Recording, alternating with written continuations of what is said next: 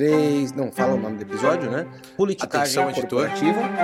Episódio Politicagens Corporativas. Sabe-se Deus qual é o número dele?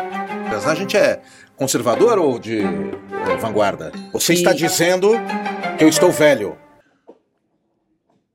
E aí? Como é que você tá? Bem, Essa claro fala que é tá da Amanda bem. Costa, Alberto. Amanda Costa, cadê você, Amanda Costa? Não apareceu, Amanda Costa trabalhando e a gente se divertindo aqui, Andy, não é justo? Mais um episódio do Caos Corporativo no ar. como Hoje, para é. falar, né? Aqui mais um episódio do Trabalho Como Ele É, falando sobre politicagem corporativa. Ó, tem gente que já se arrepiou aí, viu, a respeito desse tema. Será que é bom? Será que não é? Será que você faz? E será que faz bem? Todas essas são as perguntas que a gente vai responder para você já já. Roda a vinheta!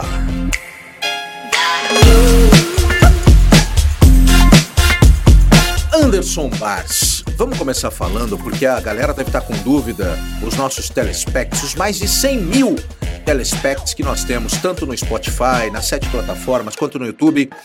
Politicagem corporativa é diferente de política corporativa?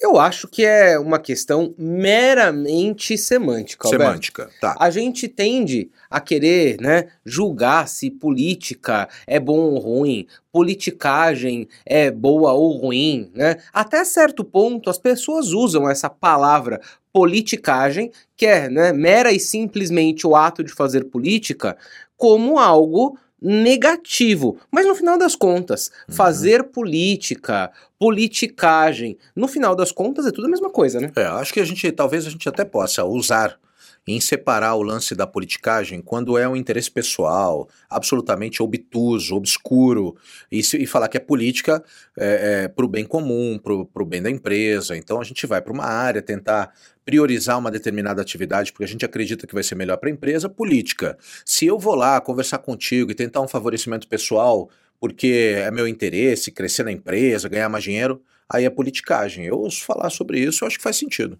É, mas assim, é uma mera, mera questão linguística no final das contas. Porque toda e qualquer política, seja na esfera de uma organização, seja na esfera nacional, ela é o ato da gente exercer a nossa influência a respeito dos nossos pontos de vista. E eu posso usar a política para defender os interesses né, coletivos e o bem comum. Inclusive foi por isso que a política foi criada.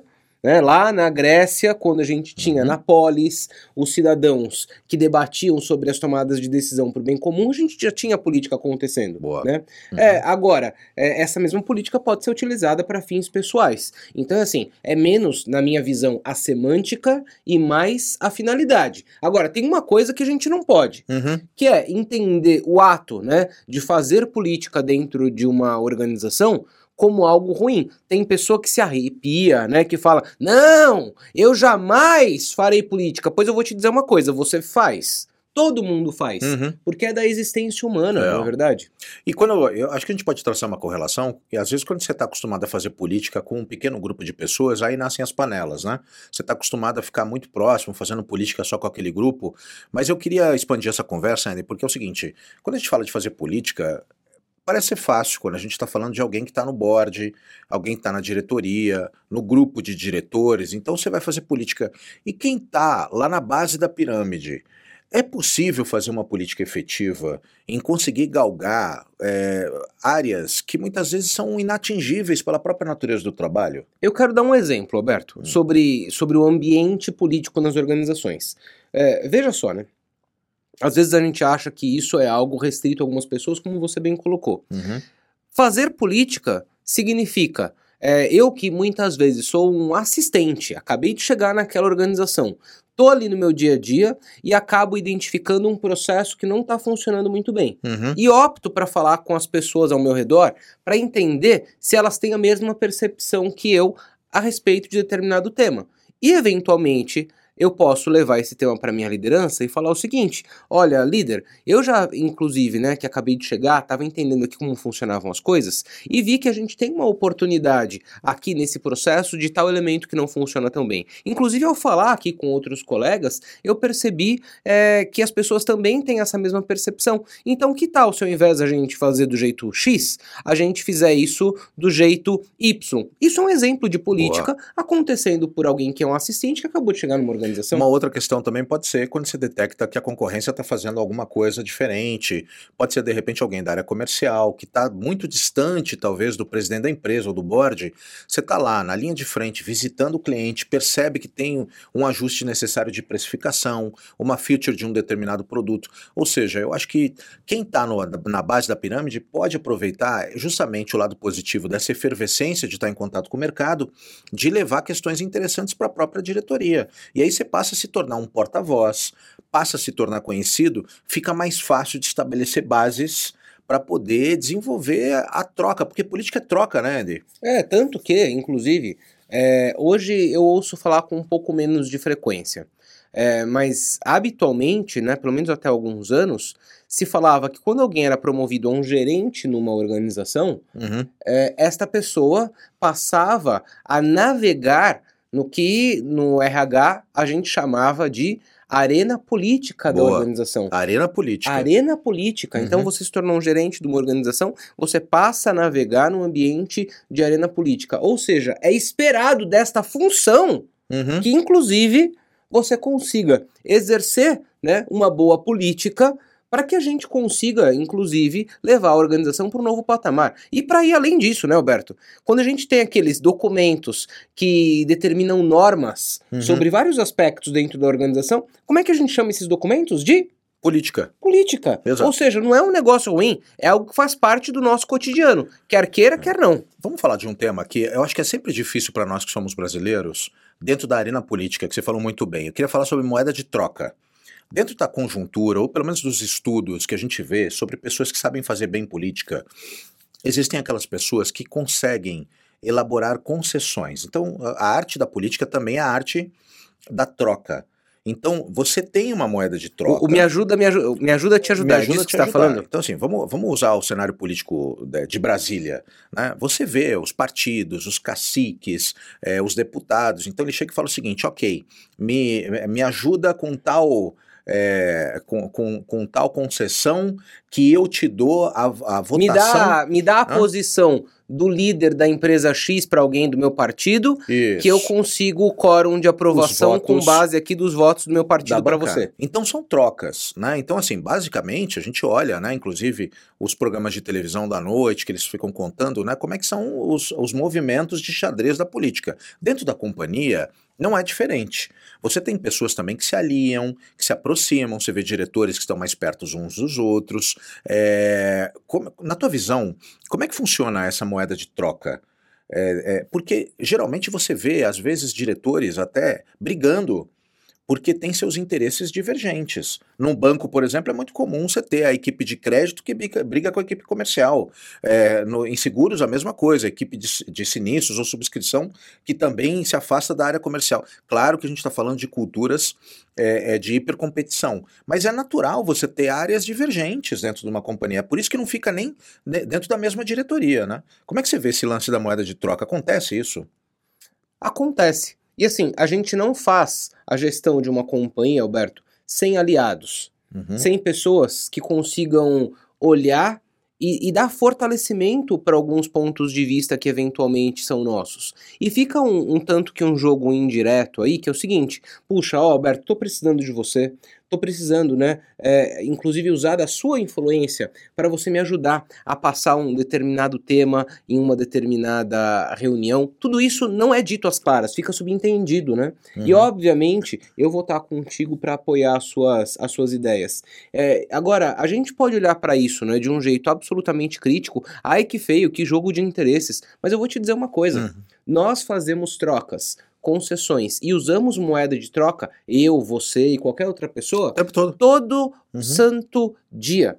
Todo santo dia. Você negocia com a sua namorada, com o seu namorado, com seu pai, com a sua mãe, com o seu filho. O tempo todo. Né? É, ah, quando o filho pede alguma coisa, claro, né? faz lição É, primeiro, então depois faz, você primeiro brinca. faz lição, depois É você brinca. Ah, você vai brincar ou vai jogar videogame desde que você jante É. e assim por Tem as diante. concessões. Então a gente tem que parar de demonizar esse negócio, porque isso é de qualquer tipo de interação social, por mais que isso não seja dito. Se eu cheguei na organização e pedi alguma coisa para alguém, invariavelmente, é, e essa pessoa me atende, ela, ela pode não estar pensando racionalmente a respeito disso, mas ficou ali uma chavinha ligada. Puxa, então vou ajudar essa pessoa e quando eu precisar dela, ela também vai estar do meu lugar. A relação humana é uma relação Mano. de trocas, né? Va- Vamos agora apimentar um pouco mais essa relação, ainda queria a tua opinião no seguinte.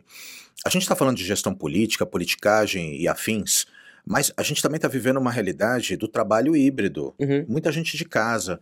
Você não acha que ficou mais difícil conseguir fazer aliança estratégica, mostrar moeda de troca, fazer a própria gestão política? Você está em casa. Olho no olho, a gente não tem uma cultura muito de preferir, preferir fazer esse tipo de gestão política olho no olho, no cafezinho, bater um papo, falei, vamos almoçar aqui, vamos lá bater um papo, como é que tá?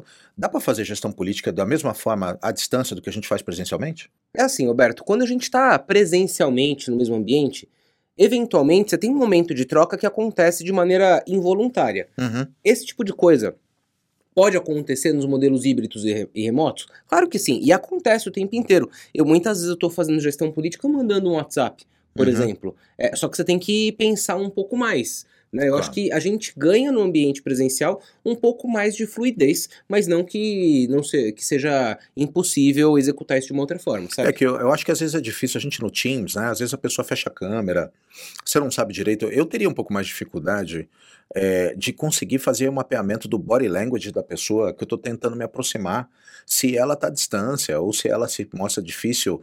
É, é, eu acho que o lance da, da, da, da gestão política, ela diz respeito também à pessoa se permitir ser mapeável. Né? Se eu vejo um diretor que eu quero me aproximar, eu tento que eu tenho que medir mais ou menos o modus operandi dele, a, ho- que hora que ele chega, aonde que ele frequenta, é, talvez até forçar determinadas situações com alguma pessoa em comum. Forçar como? É, por exemplo, você é muito chegado a um diretor, a uma diretora que eu gostaria de me aproximar para tentar ampliar a, a de carreira. Eu vou conversar contigo. Como é que a Maria pensa? Aonde ela almoça? Dá para me aproximar dela? Você me apresenta? Você pode intermediar uma conversa ou mesmo me chamar para uma. Agora, se eu estou à distância, já fica mais difícil. Então, assim, eu preciso. Eu, mas é que eu, eu acho que eu sou muito mais sinestésico, né?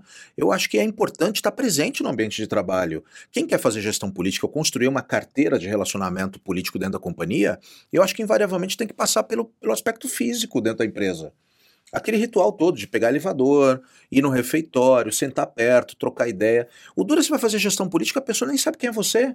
Ah, mas é que eu acho que isso é uma das coisas, Alberto, para as quais o mundo já mudou, entendeu? E acho que a gente tá no meio do caminho de aprender a fazer isso de um outro, de um outro jeito. Estou ultrapassado. não tô, é não tô dizendo. Você que- está dizendo que eu estou velho. Pode ser, se você quiser julgar Tá assim, é uma Não, possibilidade. pode continuar. Eu, eu... que sutileza para falar que eu estou ultrapassado, Andy. É, mas acho que é o seguinte, isso continua sendo importante, mas não, cara, não vai ser mais tão frequente. É. Mesmo as organizações mais tradicionais já foram para modelos híbridos. E aí isso nos traz um desafio, que é o fato da gente conseguir é, planejar melhor esses momentos. Então vamos pegar o exemplo que você falou. Puxa, preciso me aproximar de tal pessoa? Ah, então tá bom. Então eu vou falar aqui com uma pessoa no WhatsApp que conhece ela. e, Puxa, eu tô precisando falar com tal pessoa. Você pode escrever para ela dizendo que eu vou que eu vou procurá-la? né? E aí Uhum. quando eu procurar, eu tento agendar um café ou marcar alguma coisa?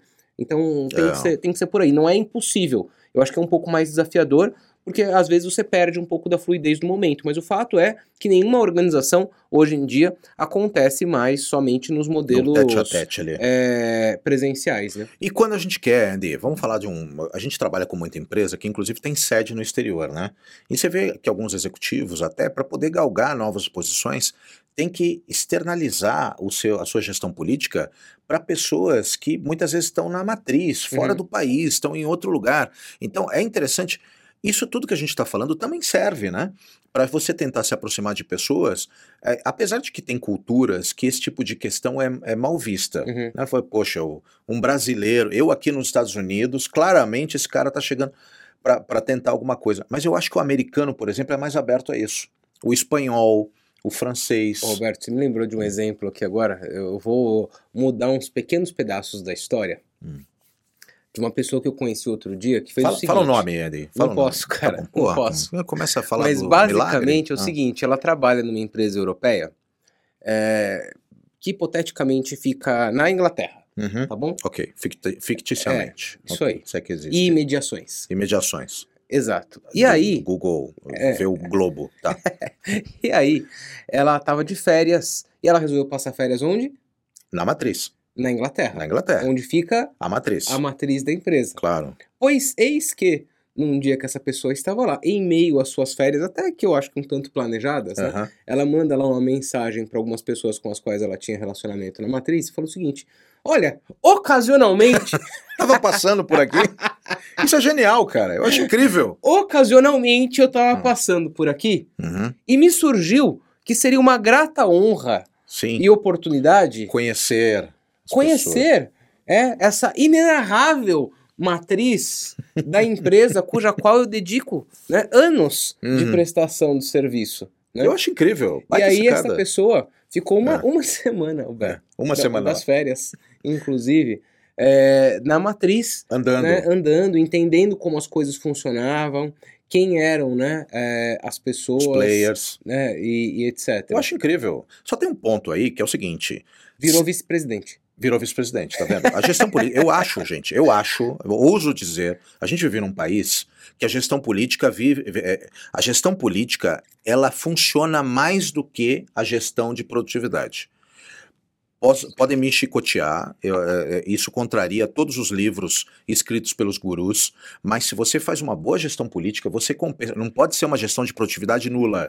Mas se você for um gerente mediano, um executor mediano, da média para cima, vamos falar assim, eu acho que você tem mais gestão, mais condições de crescer fazendo gestão política do que aquele ou aquela que faz uma gestão de performance, entrega muito resultado de 120% e não consegue fazer isso. Mas, Roberto, é que isso não tá errado, cara. não tá errado. Sabe por que não? Uhum. Porque entregar o que a gente se propõe a fazer é o mínimo da nossa, da nossa Exato. função. Tá lá no Né? job description. É o, é o job description, é, é a entrega de fato.